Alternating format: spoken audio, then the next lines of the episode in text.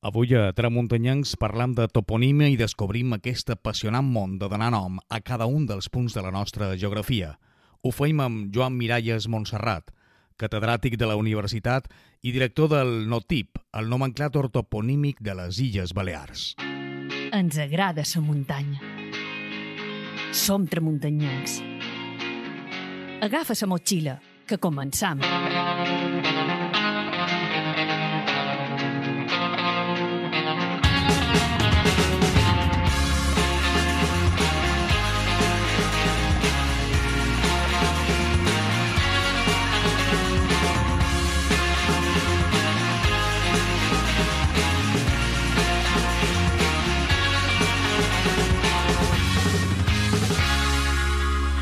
Fernando de Angulo.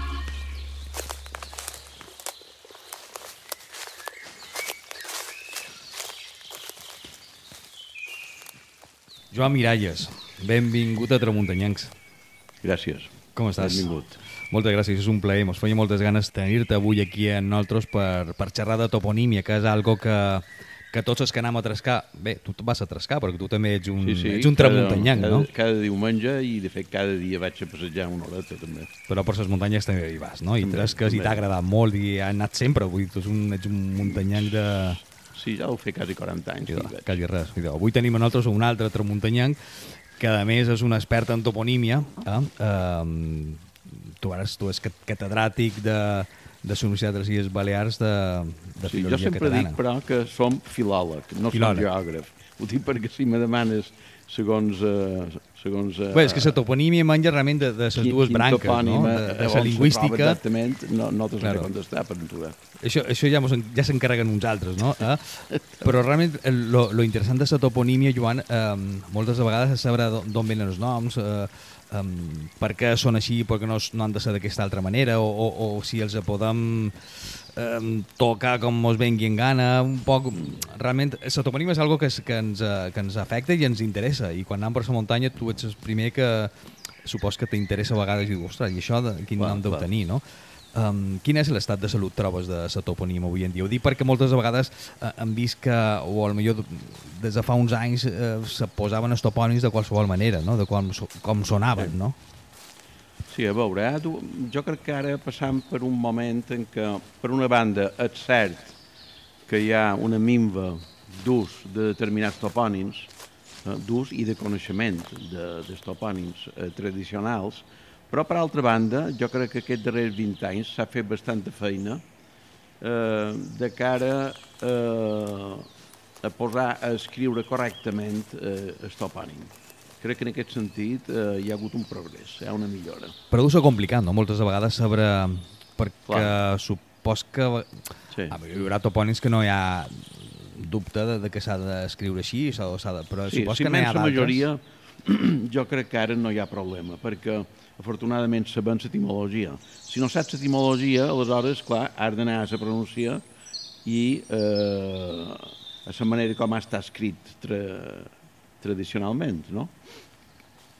Però vaja, i això, en gran part, el mèrit és d'en Corm Aguiló. M'interessa remarcar-ho. I de remarcar En molt. Corm Aguiló, va- és un, que és un gran toponimista, fa una bona partida d'anys, ja, de dels anys 80, va fer una, una plec de, dels diversos trets lingüístics que tenen els topònims de les Illes Balears i va intentar donar una solució, diríem, no, eclèctica, entre allò que podríem dir eh, la teoria i la pràctica. Clar. Eh? Que moltes vegades deuen entrar entre en conflicte, la llengua estàndard, per una banda, i per altra banda, la forma dialectal. I crec que se'n va sortir molt bé. De fet, aquest document va ser aprovat per la CETAL. La CETAL era, era o i és l'organisme que depèn del Departament de Filologia Catalana i Lingüística General, que és el departament que té la comesa d'assessorament lingüístic des de fa molt d'anys, des de sempre, vaja. I eh, aquest document després va ser aprovat per la secció filològica de l'Institut d'Estudis Catalans, que és l'Acadèmia de la Llengua Catalana. I amb poques modificacions, eh? tot s'ha de dir. Eh?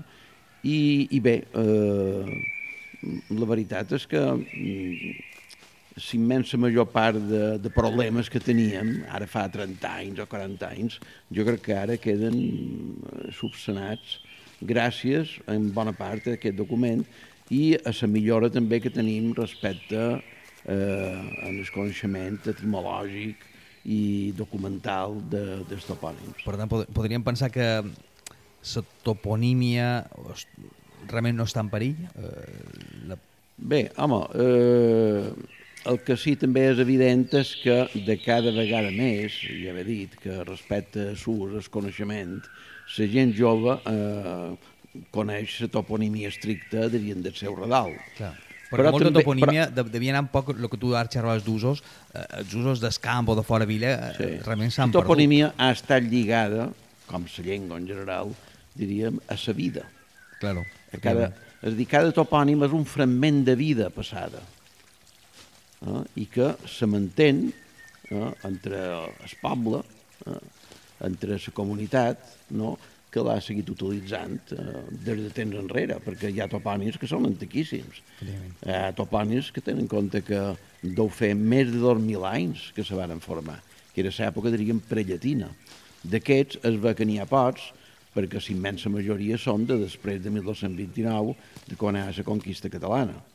I després, evidentment, eh, hi ha toponímia nova, des del moment que hi ha establiment de finques, etc. És a dir, que, que eh, probablement eh, abunda més la toponímia mosàrab en aquest sentit o, o tampoc? Ni, ni toponímia? Tant. Mosàrab. Eh, mosàrab. Sí. Bé, això de la toponímia mosàrab eh, és un tema que s'ha discutit molt, però si no vols dir mosàrab, em pot dir toponímia d'origen llatí. Eh? Uh -huh.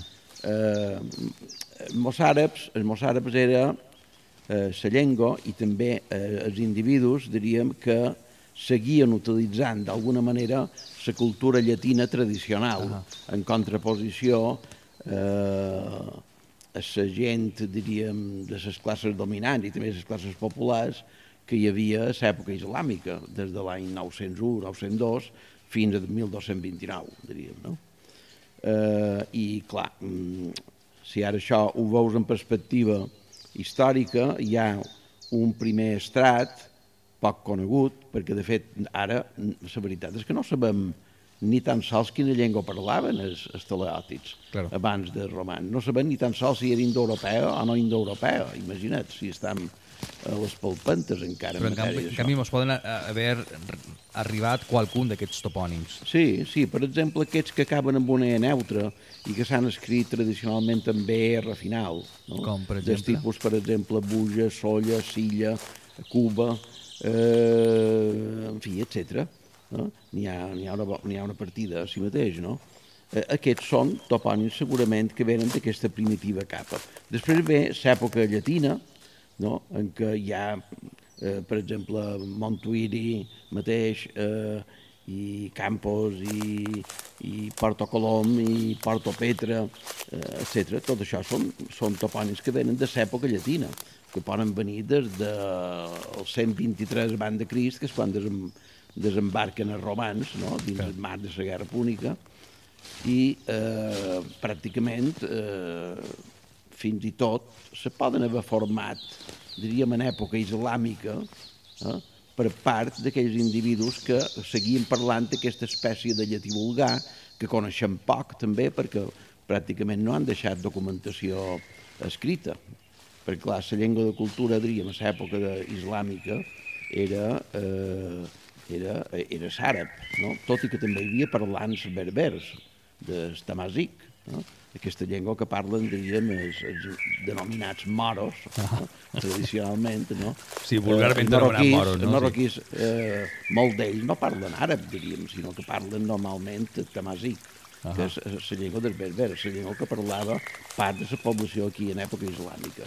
I, evidentment, eh, després, a l'època llatina, la llengua de prestigi era el llatí, però no el llatí vulgar, col·loquial, familiar, sinó és la llengua, diríem, de... De, de, de, de, de, de la llengua que hi havia. Culta, sí. en definitiva, no?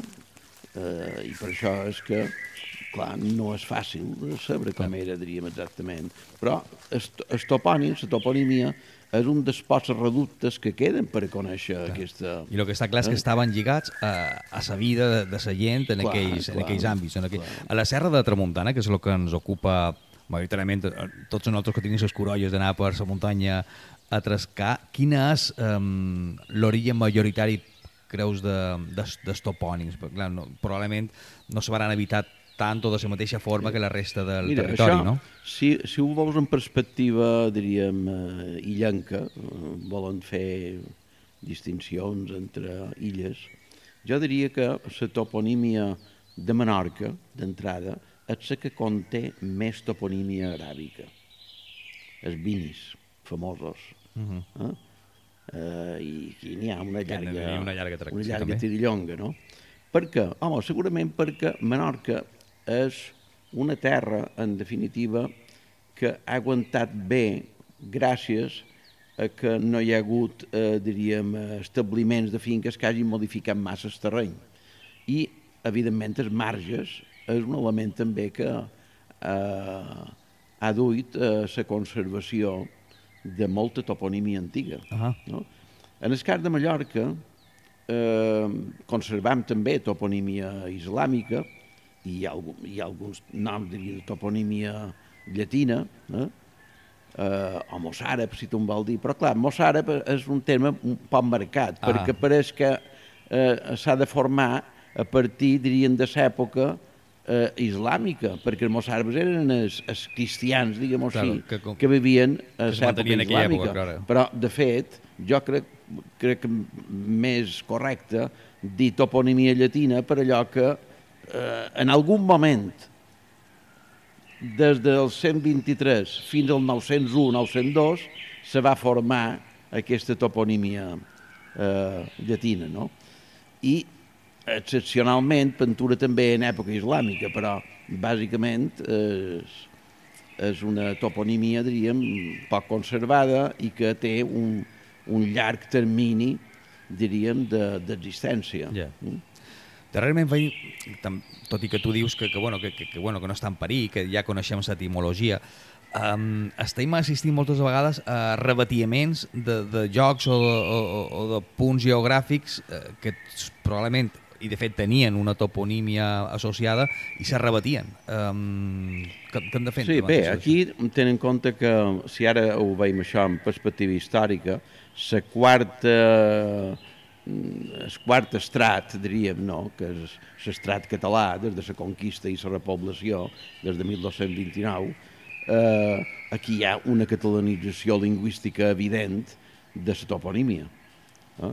És a dir, s'immensa major part. Pentura, eh, no el 99%, Pentura 999 per mil Ja. eh, és toponímia lingüísticament catalana, eh, bàsicament. Eh, a l'època medieval, clar, eh, en el moment de la conquista i la repoblació, el que hi ha és una substitució dels noms aràbics i, i alguns que devien ser del tamàsic, de, de, de la llengua dels berbers, no? i d'aquests se n'han conservat pocs, substituïts És a dir, que aquí hi va haver una, un Sí, rebatiament, no? Substituïts per, per aquesta onada de lingüística catalana que va venir amb els repobladors. Ja. No? I avui en dia hi ha un altre rebatiament que encara és pitjor, no? Home, ara el que hi ha, evidentment, eh, Que són... és una certa vegades, claro. diríem, de, topò, de topònims, eh, sobretot, diríem, en les denominacions de cases i carrers, alguns carrers, diríem, però per via, diríem, vaja, en època mo- molt moderna, si, si vol. Sí, però bueno, per la muntanya també n'hem trobat d'aquests exemples, Sí. no? moltes vegades que, que, que no se sostenen, no? Avui dia, per exemple, tenim um, topònims com, per exemple, l'ofre, que sempre havíem escrit l'ofre, Sí. L apostrofada ofre, i ara resulta que vosaltres els lingüistes deis que no és així, que, Sí, bé, que és és l'ofre. és que l'ofre, a veure, aquí hi ha dues coses. L'ofre, pronunciat d'aquesta manera, eh, aquesta L s'havia interpretat com si fos un article. Però, clar, això no respon a la veritat, perquè ofre no sabem què significa. És a dir, no... no I de l'altra manera? És opac, en Ja. definitiva, no? I d'aquesta manera, per això és que proposam escriure-ho junt i amb una A final. Per què? Perquè eh, en el nord d'Àfrica, en territori, diríem, marroquí, eh, eh, en territori moro, entre cometes, no? eh, hi ha l'ofre, Sí. dirien també, en sentit de clotada. O sigui, existeix es, En sentit de clotada, mot sí, de existeixen aquests topònims. I té una A final, i d'altra banda, tu em diràs, però i això és un nom d'una muntanya. Sí, però també és el nom, diríem, d'un lloc que està situat precisament a la clotada. És un nom d'aquests tra- transmigrats, no? com n'hi ha tants, no? per exemple, en Galatzó eh, i Puigpunyent, eh, segurament el nom antic era Puigpunyent, però Galatzó, que és una possessió que està eh, en el costat, en definitiva, eh, va passar a designar també la muntanya, el Puig. No? O sigui, Despuig va agafar el nom de sa, de sa possessió, en definitiva, no? Sí. Vol dir que Com- abans com potser no, aquí- no tenia un- aquest topònim, o no en tenia cap. No, era Puigpunyent. Ah, era Si te Puig, fi- Puig, si val, val, correcte, ja t'entenc. Si te fixes, eh, Claro, la Puig, muntanya Punyent, claro. Eh, fa com una, una punxa a dalt, diríem, no? Mhm. Acaba amb una espècie de punta, entre cometes, evidentment, no? Sí, sí. És a dir, que en aquest cas eh, va ser el contrari, s'ha acceptat la modificació o, o rebatiment de, de, sí, de que és... són, són noms transmigrats, en definitiva. Massanella en ve som ser trencada. Jo diria que és en ser trencada. És a dir, hi ha, a partir de Matiana, hi ha Massana, Massanet, Massanella... Eh, hi, hi ha gent que no creu que sigui així, però Massanella també, de fet, és un, és un és nom d'una planta i, clar, és molt pròxima, diríem, a aquestes formes, Massana, Massanell, Massanella. Eh, Massanella és un, és un topònim de Catalunya, també Massana, també. No? La poma matiana, que eh, dona per una banda eh, poma en, en, en català i en castellà manzana, evidentment, és un, és un derivat de matiana, també, no? Però amb això lingüístics moltes vegades no vos poseu ni tan sols d'acord, no? Cada un té el seu... No, oh. però jo crec que això I llavors passa... la societat, per altra banda, està entremig que no entén ni una cosa ni l'altra, no? Sí. Perquè és cert que Massanella sempre l'havíem vist escrit en dues sí, S però, i... bé, però és que n'hi ha, ha una bona partida. Clar, ara nosaltres proposam... Clar, tenen en compte una cosa, i és que els antropònims, els llinatges, eh, sempre ha hagut com a màniga llarga, perquè, en definitiva, el llinatge és cosa mm, d'un individu personal, no? i d'altra banda, diríem, de, de la família, si vols, i està molt lligat també a la tradició, a la tradició escrita, evidentment, no? Eh, i per això hi ha aquesta màniga llarga. En Moll, per exemple, en Francesc de Borja Moll, les gramàtiques, si te fixes, sempre en els cas del nom propi, sobretot de, de, de l'antroponímia, hi ha aquesta mà llarga. Clar, no era tan acadèmic com, Sí. com s'esperava que fos d'ell, no? Ten en compte que després, i això és un criteri eh, que se fa servir eh, tradicionalment, ja, eh, quan aquest, aquest llinatge fa part d'un topònim, ja és una altra cosa, ja és col·lectiu, ja eh, té darrere, diríem, tot uns usos i, i costums, vaja, eh, diferents de, del que és pròpiament eh, un llinatge que ja dic va molt lligat a l'individu, diríem, a la persona. I d'articles, perquè vostè xerrava prèviament dels articles, no? Eh, de l'ofre que anava, bueno, s'entenia que era un article apostrofat, sí. La Serell, per exemple, també és un d'aquests, no? La sèrie ha d'anar Sí. junt, no, no, no és Sí. una apostrofada, no? Um, la, I estem, ara que estem a Pollença, la sèrie està a la zona de Pollença, um, com hem d'utilitzar els topònims? Com en l'article masculí 1 que utilitzen a Pollença, en la L, en l'article salat, com va tot això? No, mira... Uh, això, això és ficar-se... A, Això hi ha, hi ha tota una llarga un polèmica sembrat. i encara hi ha gent que pensa de manera diferent, també, s'ha de dir. Però eh, quan se va parlar d'aquest tema, sobretot va ser als anys 80, quan eh, en la llei de normalització lingüística va sortir també una llista en què de d'haver 200 topònims o una cosa així, i clar, hi va haver tema aquest de l'article. Eh, I eh, jo era director del departament, eh, van fer una votació i de cinc persones hi havia tres parers diferents. Davant d'aquesta situació vaig dir, mira, saps què? És el que dèiem abans, Em que lingüístiques, els lingüistes també a vegades eh, em- no se poden em d'acord. parlarem a l'Institut d'Estudis Catalans perquè facin un informe. La història aquesta va durar d'haver dos o tres anys, eh? de tal manera que fins i tot aquí va venir eh, la secció filològica, se va reunir amb lingüistes, geògrafs, etc. i se va arribar, eh, en definitiva, a un acord. De consens. si vols, no?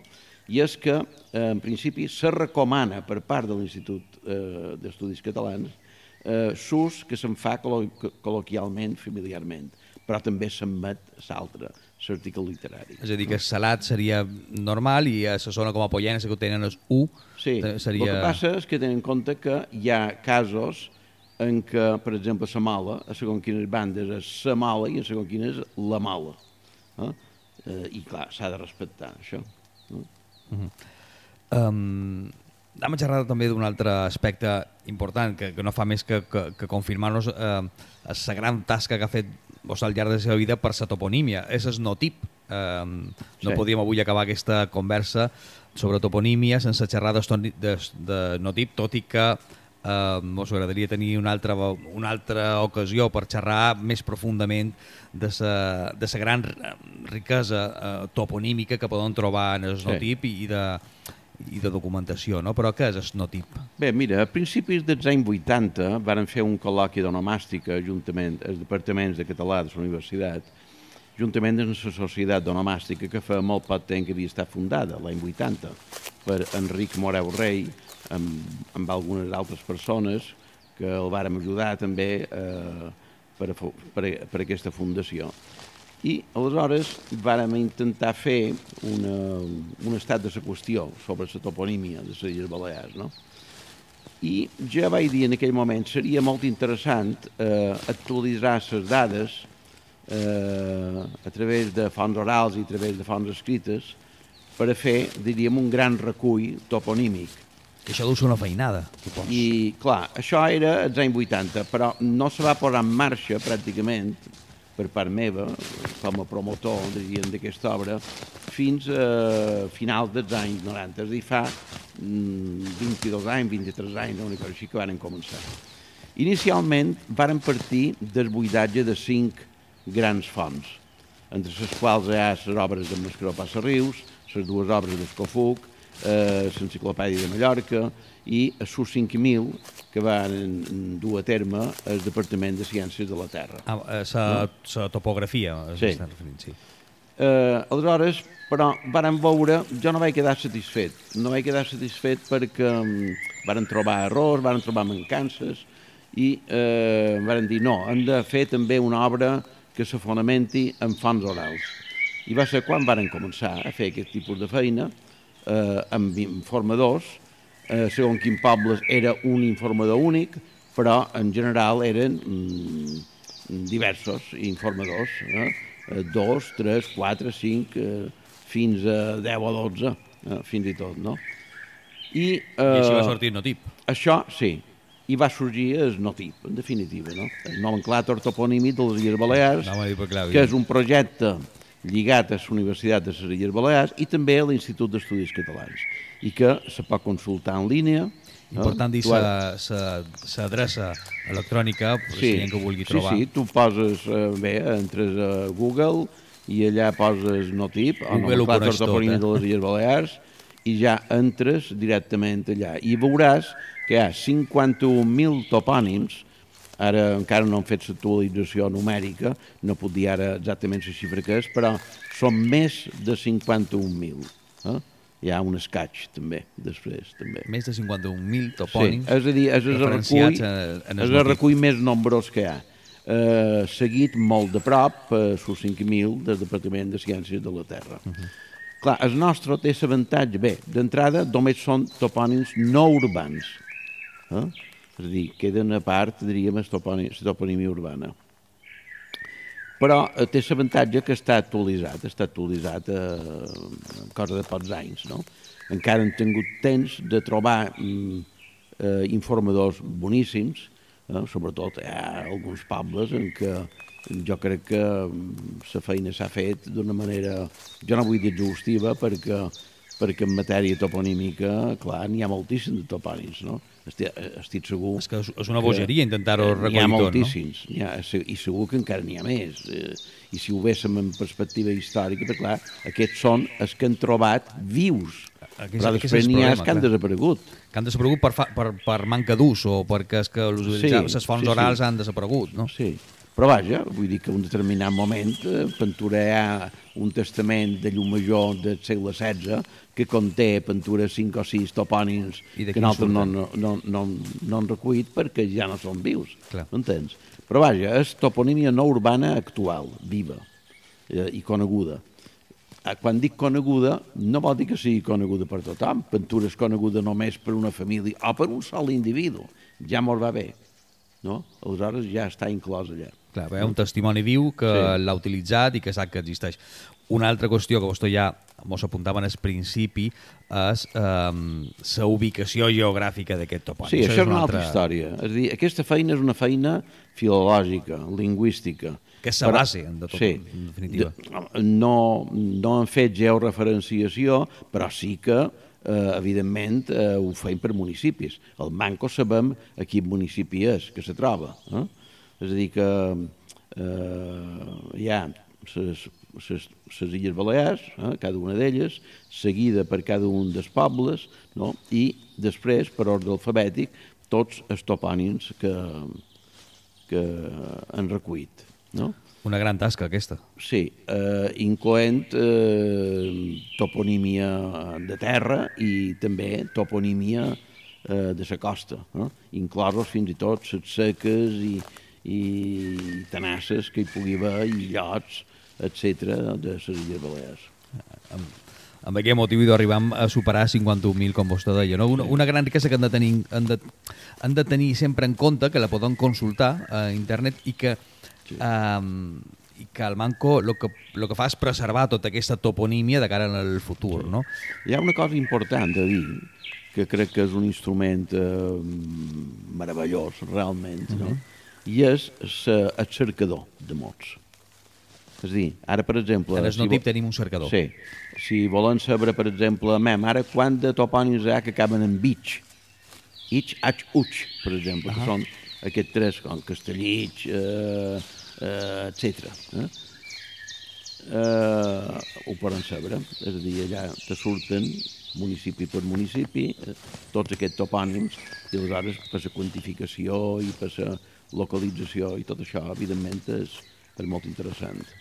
han de posar en valor idò, aquesta esnotip i, i hem de diferenciar-lo d'algo que va sortir darrerament eh, a la informació, eh, que, que era precisament supos que és algo que s'ha que, que, que, que ha fet valer tot, tota, tota sa base eh, toponímica d'esnotip, que és un altre nomenclàtor que està sí, georreferenciat, que no té res a nomenclàtor veure, georreferenciat, que és el que fa el govern. però que aquest no té res a veure amb la Universitat de Illes Balears, el- ni amb vostès, El que passa és que han utilitzat, Clar. utilitzen com una de les grans fonts el notip. ni... Probablement sense esnotip no hagués hagut la Ah, facilitat bon, de si, crear... si haguessin hagut de fer la cosa... Quants anys han estat? Me, ells- diu, me deia antes. Clar, hem estat 22 20, anys. Clar, exactament. 22 anys i amb un exèrcit de- D'informadors, d'informadors, clar. d'haver 600 o 600 persones, moltíssima gent. Sense comptat la feina prèvia que ja hi havia de totes aquelles fonts que vostè segurament ja... ara si se volia fer, clar, molta gent ja d'aquesta ja, ja, ja, ja s'ha mort, Mhm.